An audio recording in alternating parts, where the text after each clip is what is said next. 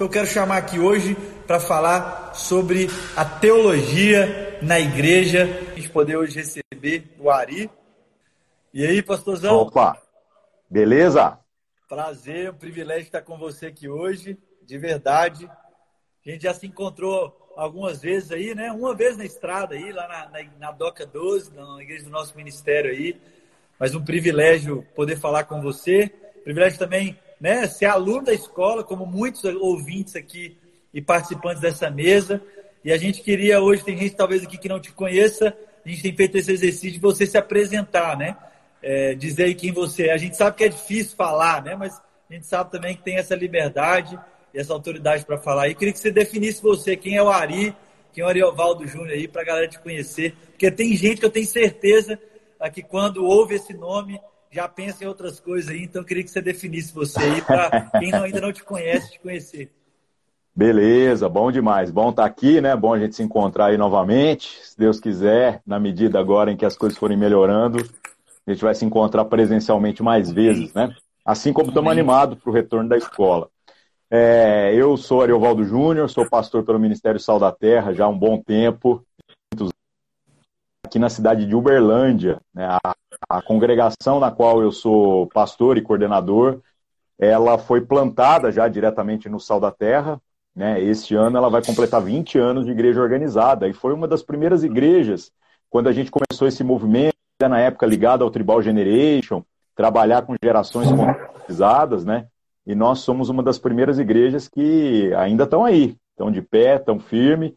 Né? Eu hoje, é, além de ser coordenador e pastor dessa, dessa congregação aqui em Uberlândia, que usava o nome fantasia de Manifesto, né? Hoje, a qual Sal da Terra está falando, porque aqui em Uberlândia tem quase 40 Sal da Terra, né?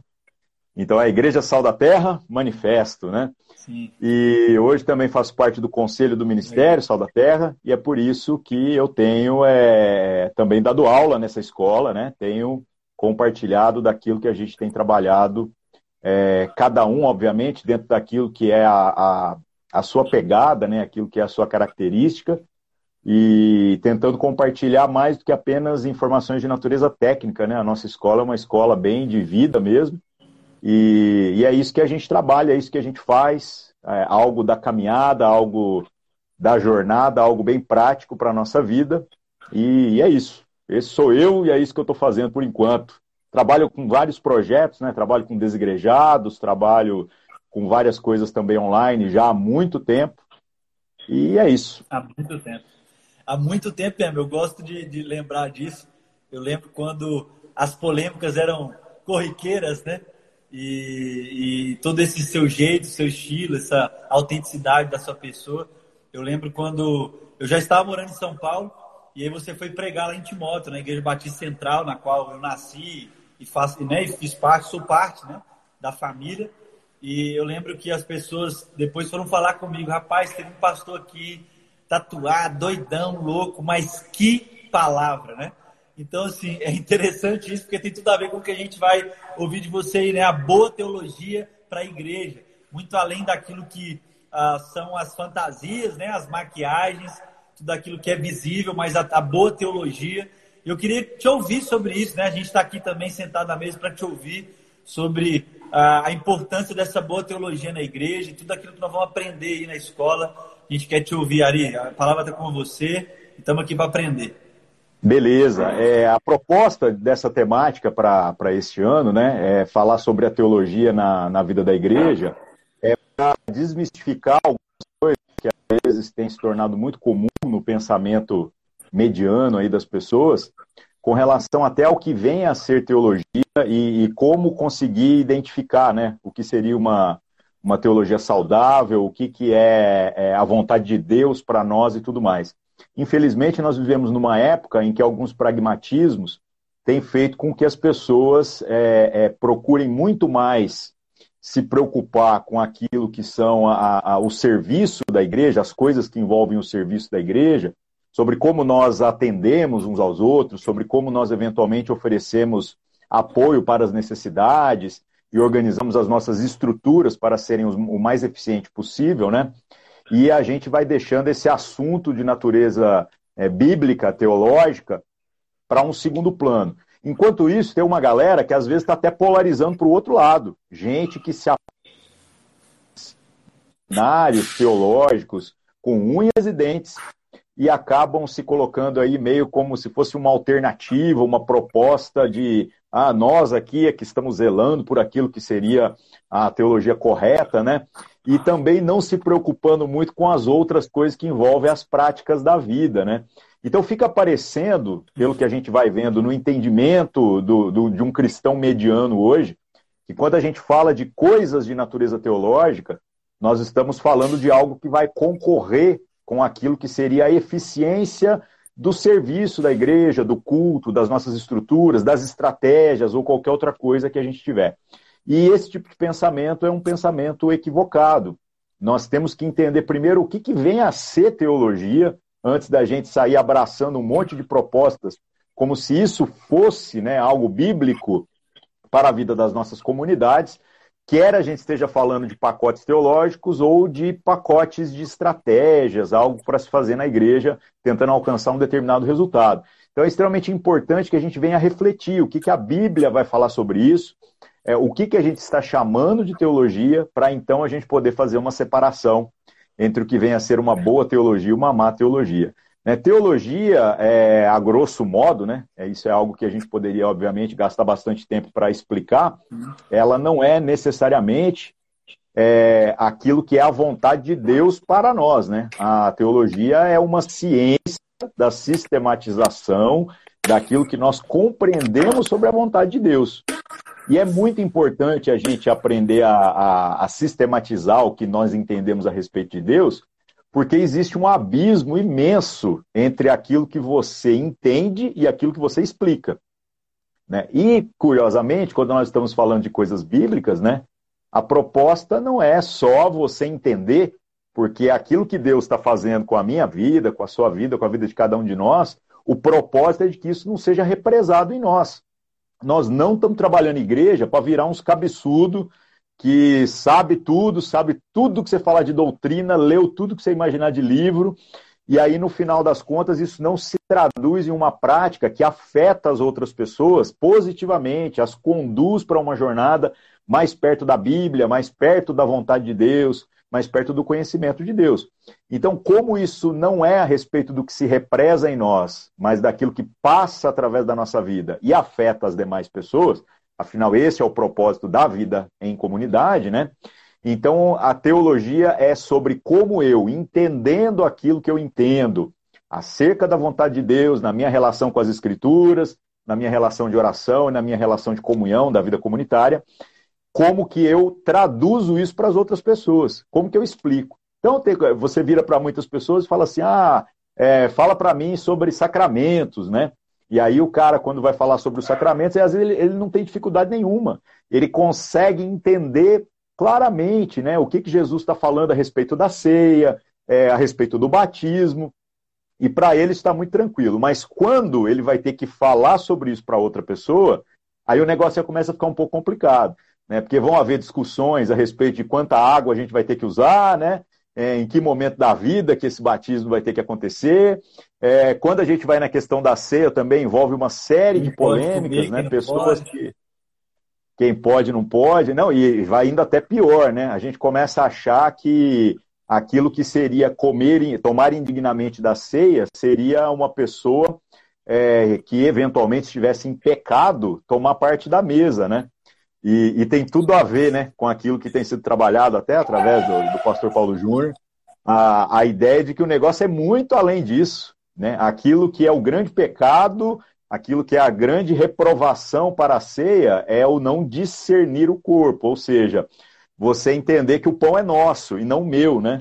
Pecado não é problema para Jesus. Agora, entender isso e traduzir isso depois numa prática para o outro é algo que vai envolver algum tipo de esforço. Então você tem que entender mais profundamente para ser capaz de explicar para as outras pessoas. Agora, se teologia, então, vai ser essa sistematização daquilo que a gente é capaz de perceber, é óbvio que vão haver assuntos que são ponto pacífico entre toda a cristandade, como, por exemplo, o cristão deve tomar parte na mesa na ceia do Senhor. Isso é ponto pacífico. Agora, se a gente vai fazer isso todo culto, uma vez por semana, uma vez por mês, isso é mero detalhe. Podemos ter as nossas é, construções práticas? Claro que podemos, mas a gente humildemente reconhece que nós não temos parâmetros suficientes para afirmar como uma verdade absoluta qual que é a frequência desejada. Né? O que a Escritura fala é sempre que vocês se reunirem, né? e a gente meio que já interpretou isso como mes... É, sempre que vocês se reunirem com o propósito de cear. Então é, é, é delicado. O que, que a gente faz? Aquilo que a Bíblia fala, a gente faz e a gente repete.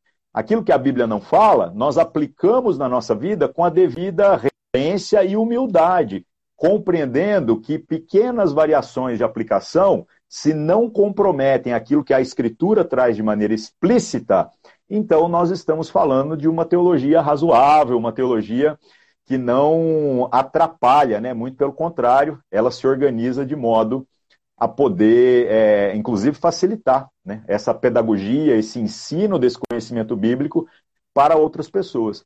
Então, toda teologia, para ser uma boa teologia, tem que ser uma teologia humilde, sabendo que a gente vai ter muitos assuntos em que a Escritura coloca no campo daquilo que nós vamos chamar de mistérios mesmo, mas aquilo que é fundamental, aquilo que é assim é, o básico para a jornada do cristão, isso está explícito na Bíblia e é nessas coisas que nós devemos nos apegar, aquilo que foi revelado, aquilo que é, não vai haver grande complicação de entendimento por nenhuma pessoa que se dedicar ao estudo da Escritura.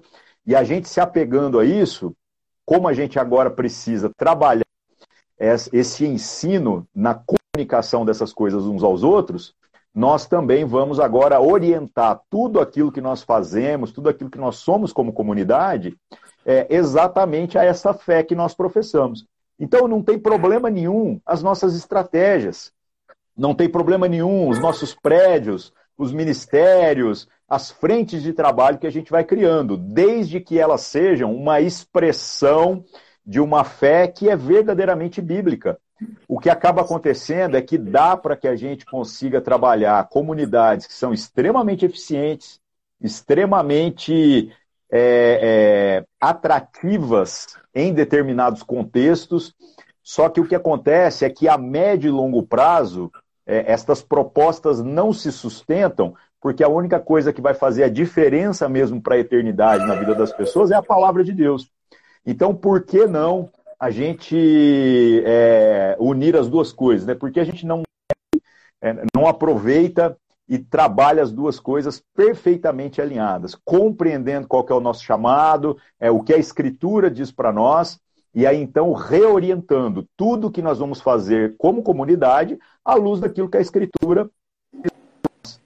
E aí mesmo que a gente tenha é, eventuais estratégias muito específicas, algumas coisas que sejam assim algo que talvez, sei lá, a gente é o grande visionário que viu alguma coisa ali que talvez ninguém ainda está fazendo, né? A gente não se coloca como a última bolacha do pacote. A gente se coloca, coloca com a devida reverência, é, deixando claro que essa diversidade faz parte do reino de Deus. Mas isso não quer dizer que quem não faz do jeito que nós fazemos está errado. Fala. Eu acho que é importante demais o que você está construindo, o que você está falando. Ah, eu acho que assim, né, eu sou um pastor batista, na minha linhagem, na minha tradição batista, é, rodeio em todas as, as denominações possíveis aí. Ah, então conheço a realidade de muitas denominações. Mas algo interessante quando é, né, conheci, né, conheci a Sal da Terra e que me chocou e brilhou aos olhos foi essa diversidade, né?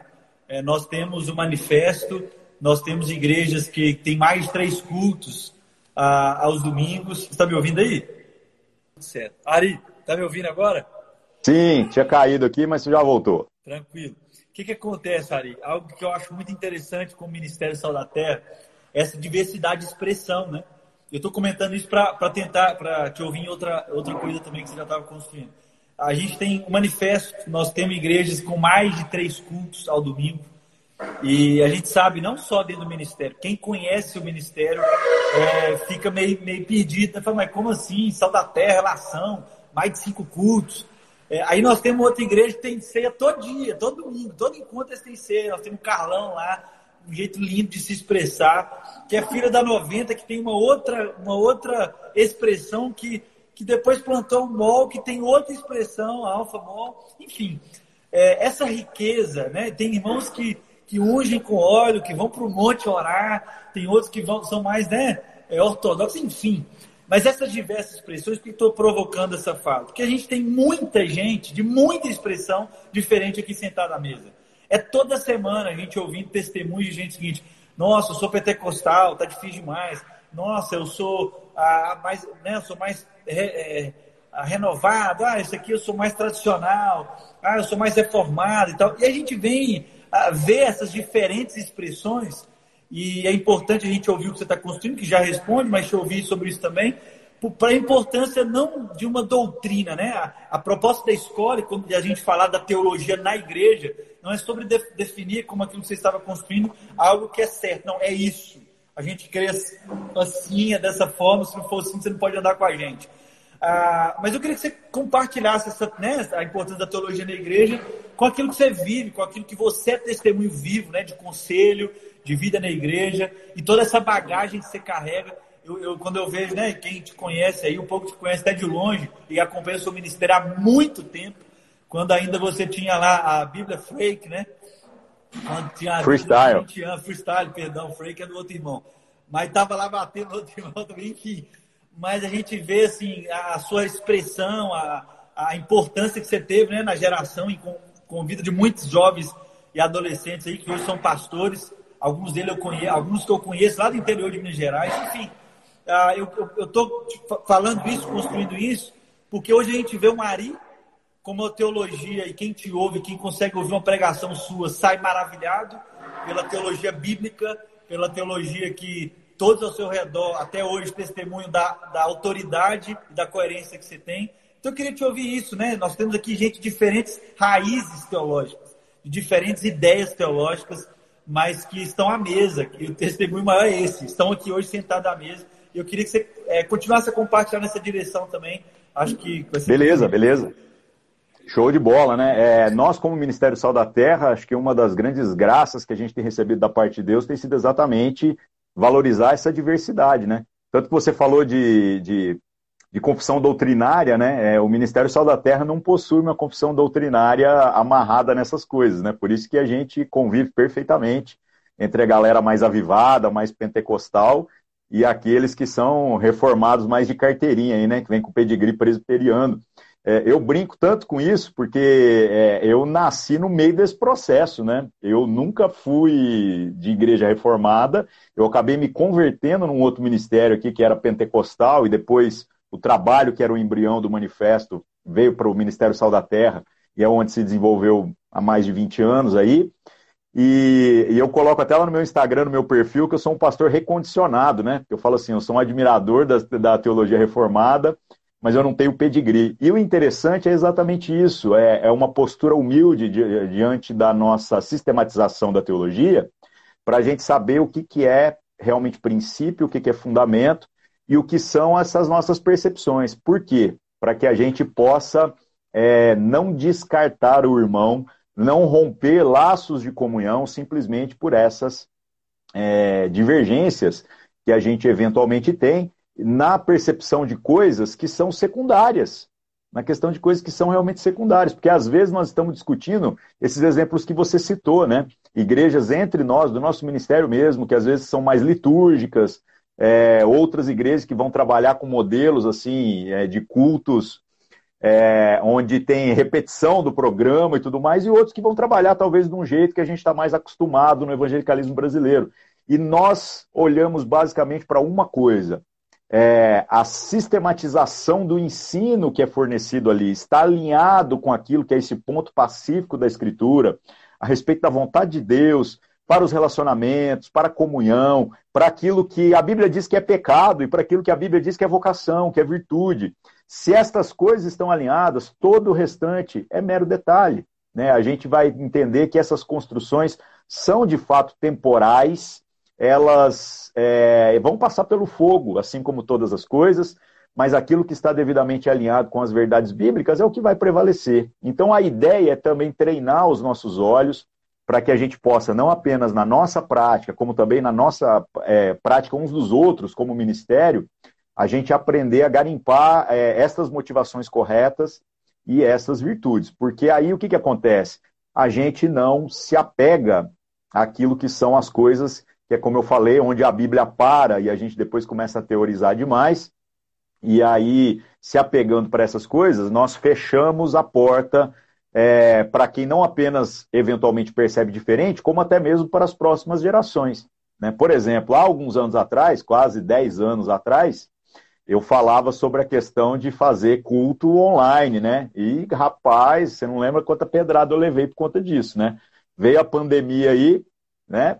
E aí, o que, que aconteceu? Foi até engraçado, né? Então é legal que nós, como ministério, sempre tivemos toda essa diversidade. É, sabe que esse negócio da pandemia, o negócio do culto online, quando o negócio fritou mesmo, que não dava mais para reunir nas comunidades por causa da pandemia, né? O conselho aqui da, da minha congregação. Tá ali, eu lembro, eu lembro, a Lana tá aí. Ó. É. Mas o conselho aqui da minha congregação virou e falou assim: não, muito simples, é, vamos para sua casa, porque lá já tem tudo, é só acender a luz e começar a transmitir, né? Por quê? Porque a gente já fazia isso há muito tempo.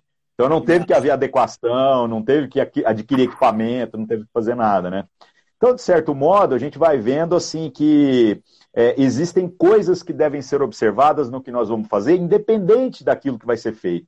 Né? E isso está atrelado a esses fundamentos bíblicos, que são a parte que não deve é, é ser flexionada, ser deixada para segundo plano. Uma coisa que me preocupa muito quando a gente fala da teologia na igreja é que, às vezes, ao invés de nós pegarmos a escritura e trazermos então essas coisas espirituais para a vida, para a nossa jornada, encarnando cada uma dessas coisas nos relacionamentos, na mesa, na nossa é, vida comunitária como, como um todo, às vezes a gente está fazendo o contrário. É como se a gente estivesse chutando a bola, tentando fazer as coisas darem certo na experiência comunitária, e depois a gente vem tentando costurar uma teologia para justificar e fazer Deus correr atrás daquilo que a gente está dizendo. Este é o perigo da teologia que é comprometedora.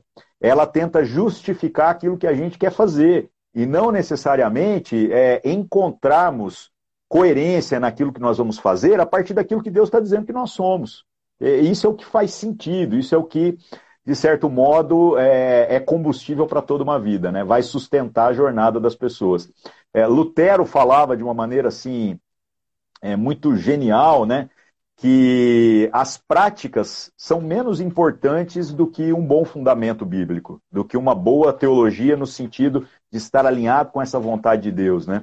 Porque errar naquilo que são as aplicações práticas, isso é apenas é, erros de natureza não comprometedora, pelo menos na maioria das vezes. Principalmente erros honestos, sinceros, como a gente falou aqui com relação à frequência da ceia. Né? Ninguém vai para o inferno porque tomou mais ceia do que devia ou porque tomou menos do que devia. Né? É, o entendimento a respeito do que nós fazemos e por que nós fazemos e por que nós estamos juntos fazendo isso é que é a grande a grande chave que virou aí na nossa vida é o pulo do gato na caminhada do cristão, né? No entanto, existem coisas que podem de fato ser comprometedoras, né? Como, por exemplo, a gente flexionar o conceito de pecado, a gente começar a fazer com que Deus, ao invés de ser toda a expressão bíblica dos atributos que estão descritos na Escritura, ele começa a ser só aquilo que é conveniente para nós, então, quando é para falar de nós, Deus é amor, e quando é para falar daquelas pessoas que nos aborrecem, a gente começa a colocar um Deus de ira, um Deus de, de justiça. Então, esse tipo de coisa é extremamente preocupante, extremamente comprometedor, e é nessas coisas que a gente não pode tropeçar. Né? Então, o Lutero falava que uma, uma prática equivocada, ela simplesmente, às vezes, é perda de tempo né? mas um fundamento equivocado, uma teologia equivocada, ela tem o poder meio que de conduzir o cara para o inferno. O cara vai convicto e às vezes até mesmo abraçado num pacote religioso é, para uma jornada de perdição, onde ele revela que na verdade ele não compreendeu o propósito de Deus para a nossa vida. E infelizmente isso está muito na moda, né? Gente que se apega a pacotes teológicos e às vezes até ressuscita coisas muito boas, coisas muito saudáveis que foram produzidas em dois mil anos de teologia na, na igreja, mas o cara se coloca agora como ele é o verdadeiro, ele é o, o dono da verdade, quem não vive da maneira que ele vive, inclusive em termos litúrgicos e tudo mais, essa pessoa, ele nem chamar de irmão tem coragem de chamar, né? Então isso é comprometedor, isso é uma teologia ruim. É, é o perigo de andar sozinho, né, Ari? É o perigo de andar só, de não ter uh, amigos, né? Como a gente tem o privilégio hoje de caminhar assim. Eu fico pensando, e a gente ouve muito essa pergunta na, na estrada e na vida, né? As pessoas falam, ah, pastor, tenho que ser, ser pastor, tem que fazer teologia, é, como é que é isso aí? E a gente, a gente crê, tipo assim, é muito além de fazer teologia. Você não precisa fazer teologia para ser um professor de um seminário, né? Mas a questão, quando a gente pensar nessa teologia, é a importância do fundamento, né? Porque aquilo que você falou, ah, então não, não faço não, pode viver aí, vamos que. Não. A importância que a gente tem como igreja, que todos aqui, né? Essas pessoas que sentam à mesa, a importância de estudar as bases, aquilo que, são, aquilo que é o fundamento, aquilo que, que é princípio, né? Na nossa caminhada, porque senão a, a nossa caminhada vai em cima de uma jornada que não tem fundamento, né? E aí qualquer teolo, boa teologia, uma boa retórica ou um bom comunicador consegue arrastar e a gente perde aquilo que é o compromisso nosso um com o outro, uh, e daquilo que, de onde nós estamos embasando. Né? Por isso que eu acho que falar de teologia é importante, a estudar sim sobre a teologia ela é importante, é para todos. Eu acho que é para todos. Eu, eu sei que nem todos vão ter o privilégio, talvez, de ter um curso, de ficar lá cinco anos. Mas nós estamos falando de algo além disso, né? Nós estamos falando sobre algo além, sobre aquele que. Ah, quantas vezes eu não tive em rodas aí, as pessoas falam assim, tá, mas por que o batismo? E aí todo mundo olha para mim, só porque eu fiz quatro anos de seminário. aí não, porque parece que todo mundo sabe, né? Parece que todo mundo. Mas todo cristão deveria saber explicar, deveria todo saber compartilhar. Aquilo é, isso, é, isso é basilar, né? É, e as pessoas às vezes acham que essa produção de teologia, ela é só essa sistematização em nível acadêmico. E é isso que é pensar pequeno. Porque, por exemplo, digamos que você vai conversar é, com uma pessoa dentro do sistema prisional. Tudo que você é, possa ter estudado, que sistematizou o seu pensamento a respeito de fundamentos bíblicos, se não for construído dentro da linguagem que a pessoa, dentro do sistema prisional, vai compreender, não vai servir de nada. Então, o que você vai ter que fazer? Você vai ter que olhar os elementos da vida ali, e aí você vai encontrar na escritura um monte de gancho. Por exemplo, Paulo estava preso. Então você já tem um, um, lugar para começar, né? E daria para você é, falar a respeito do que, que é essa comunhão que não tem a presença, né? Uma comunhão que às vezes está baseada mais na consciência do que propriamente na presença.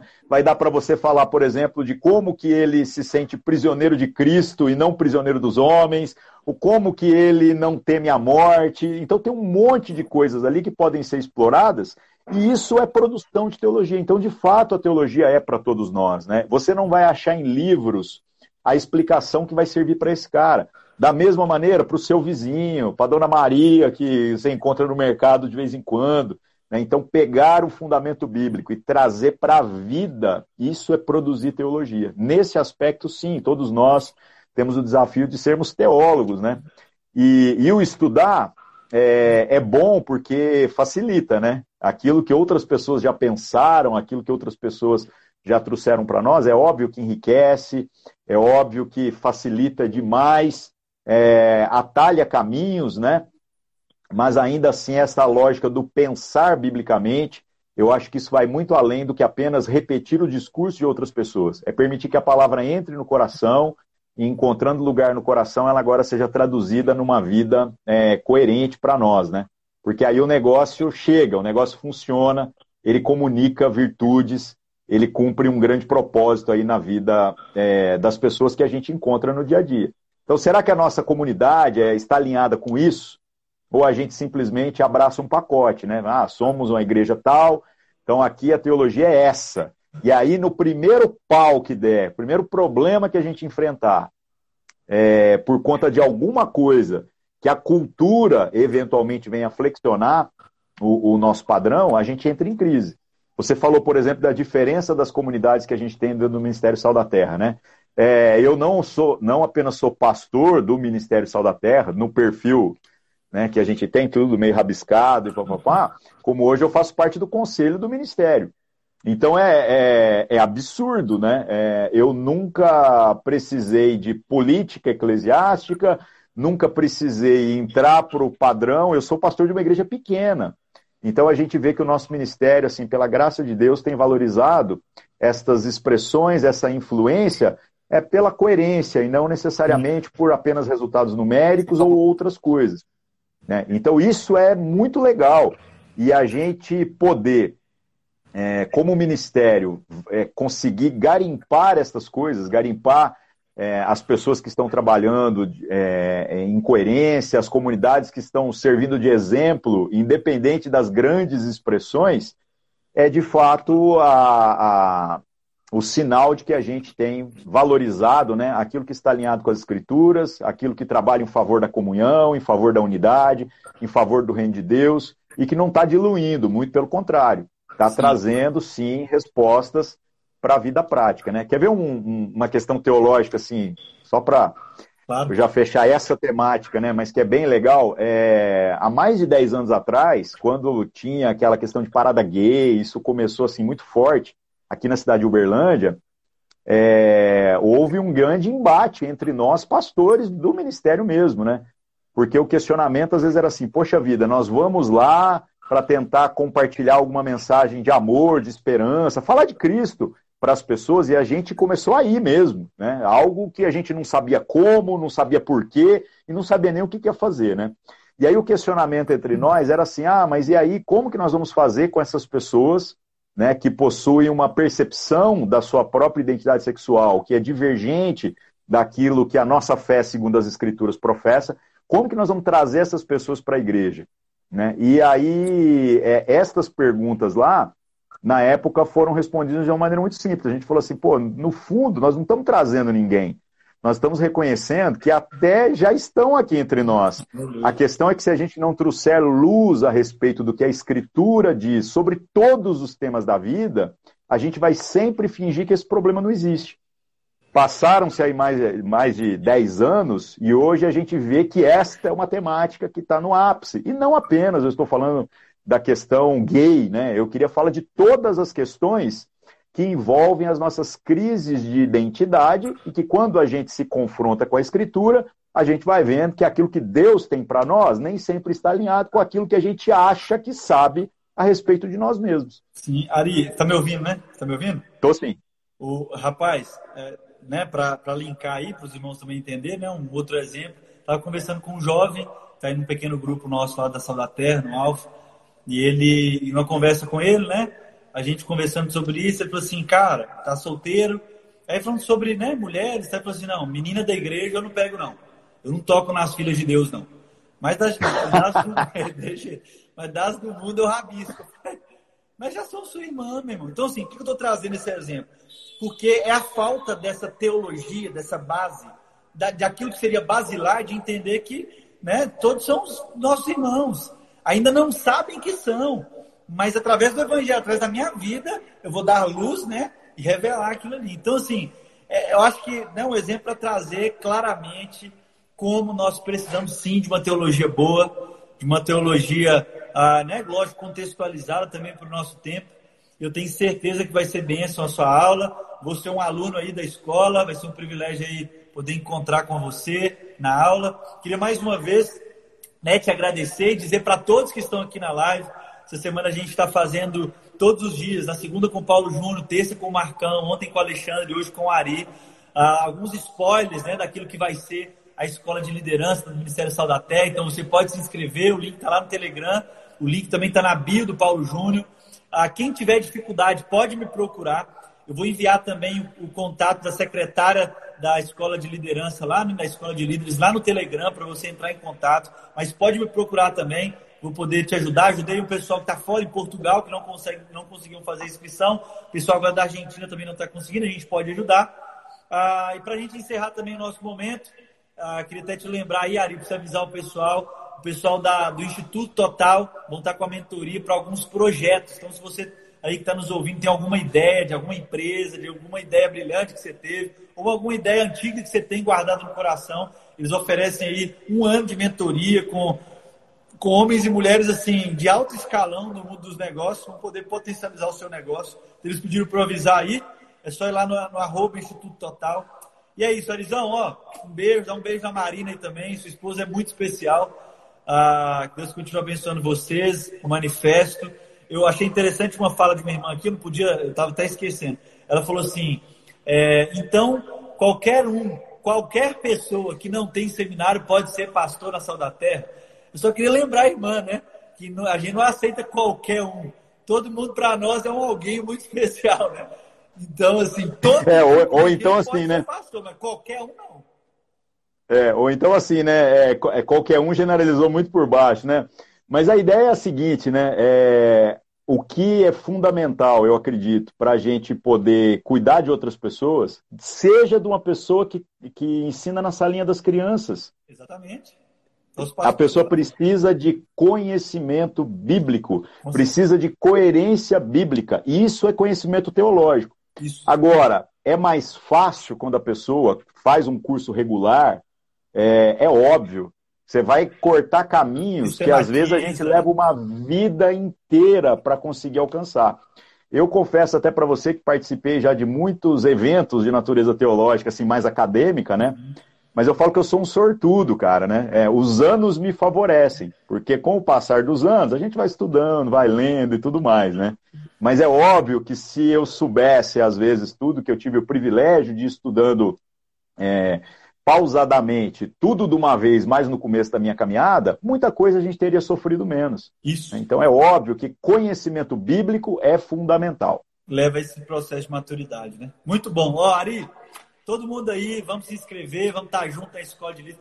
E é bom isso, porque você já vai preparando, vocês vão preparando a, as perguntas, as dicas bibliográficas. Tenho certeza que o Ari vai ter um privilégio aí de poder responder e abençoar as nossas vidas. Um beijo e até mais. Amanhã estamos juntos também com a galera aí. Que Deus abençoe vocês. E até mais. É nóis. Valeu. Falou.